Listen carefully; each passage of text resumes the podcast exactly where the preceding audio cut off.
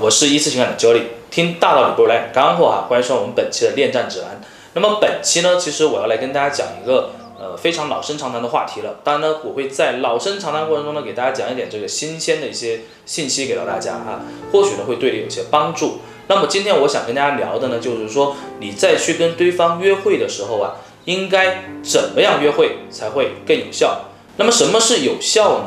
有效也就是说，我们其实，在每一次约会啊，我们都要去设置好一个开关，以及去设置好我们要做什么的目标。那么这样子呢，每一次约会就会成为推进你们关系的这个助推器。而约会本身，事实上来讲是没有任何意义的。而在约会过程中产生的这种情绪，产生这种感觉，才是对你们关系最有价值的。啊，为什么会这么说哈？其实。特别是有很多这个才跟对方和好的，或者说两个人刚刚好进入到一个呃比较舒适自然的一个状态的时候，很多人就会说我的关系现在推不动了啊，推不动，当然有很多很多原因，但是能够让你快速直接见到效果的，就是去设置好你的有效约会的时间。那么具体该怎么设置呢？我们马上给大家讲。首先，我们要给约会啊赋予一个意义。这个意义是什么意思呢？比如说啊，咱们情侣之间经常的约会方式就是看电影啊、游山玩水啊，又或者说吃个饭啊，又或者说你们两人去那个逛街买买菜，或者说去看看书、喝喝咖啡。那么你说这些约会方式本身有什么意义吗？没什么意义。关键在于约会，你要通过这次约会去传递给对方，你要去赋予他一个什么意义？比如我们拿大家常见的就是看电影这个事情来举例吧，就是如果说你的对象他是一个主感受特质的人啊，什么是主感受呢？这个在我们的这个爱商训练计划里面是有专门讲解的。那么他是一个主感受特质的人呢，其实这种人他就很愿意去跟你分享自己内心的一些想法，很愿意去跟你分享自己生活的一些心得。那么这种人呢，你去跟他看电影的时候，你对电影主题的挑选就很重要了。比如说前段时间有上一部很小众的这个法国电影啊，它讲的就是呃一家人搬到另外一个小城市之后呢，然后呢他们的生活跟当地人怎么去融入。其实这个电影是非常小众的，名字叫什么哈？我不告诉大家啊，免得有打广告的嫌疑，好不好？但是呢，你可以去跟他两个人去看这个电影，看的这个目的是什么？其实你只要告诉他，哎，咱们可以去看一下，其实呃不同人还有不同家庭之间的这种差异性。那其实这个电影可以告诉我们很多的道理。那我们看完了，其实我们俩可以好好的去分享一下，好吗？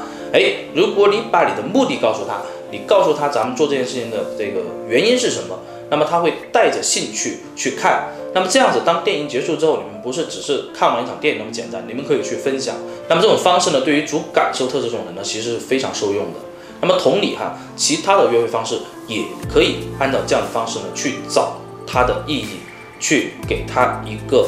目的，那么这样子，你们的约会本身就会变得更有意义了。所以说，还是那句话，约会的形式并不是最重要的，重要的是它能带来什么样的意义。另外，其实我想跟大家分享，就是其实，在约会的流程上面啊，如果你稍微用些功夫去设置一下的话，对于两个人的关系增进，其实也是非常有意义的。同理哈，用我刚刚讲的这个情况呢，我们来举例，比如刚刚我讲情侣之间常见的约会方式，对吧？吃饭、看电影、喝咖啡、看书，对吧？这种常见的这种约会方式。那么其实你要理解到一个点，就是咱们整个的约会流程一定是由浅到深的一个过程。由浅到深什么意思呢？比如说我们以刚刚主感受特质的这种人哈来举例，那么可能一开始我们是通过看电影去分享一个小故事，去分享彼此的心得，让加强彼此的两个人这种认同感。那么第二个就是约会计划的时候，可能是在同一天发生，或者说就是看完电影接下来要做的事情。那么我为了去加强他对我的这种认同，那我们可以去啊吃一个饭，对吧？那吃什么呢？可能去吃一个，哎，我比较擅长的，可能我比较喜欢吃意大利菜，对吧？可能我比较喜欢吃这个日本料理。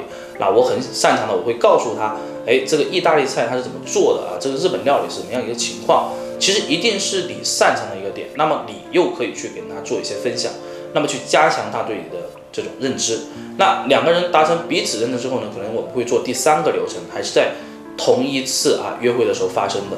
那这个时候可以做什么流程呢？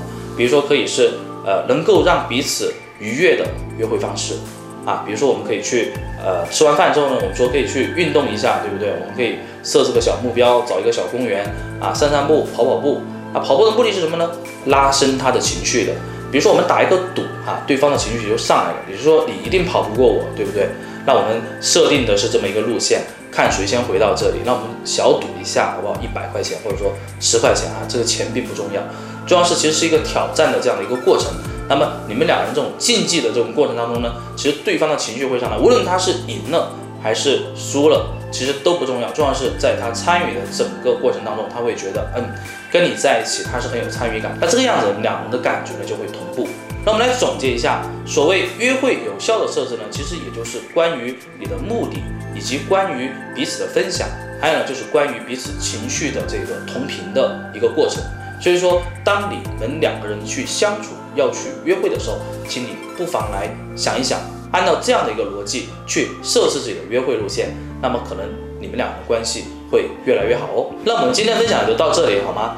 大家有任何的问题呢，欢迎大家在我们伊思爱情顾问的这个后台呢给我留言，我们也会一如既往的呢去给大家解答你最想要知道的答案。我们下期再见，拜拜。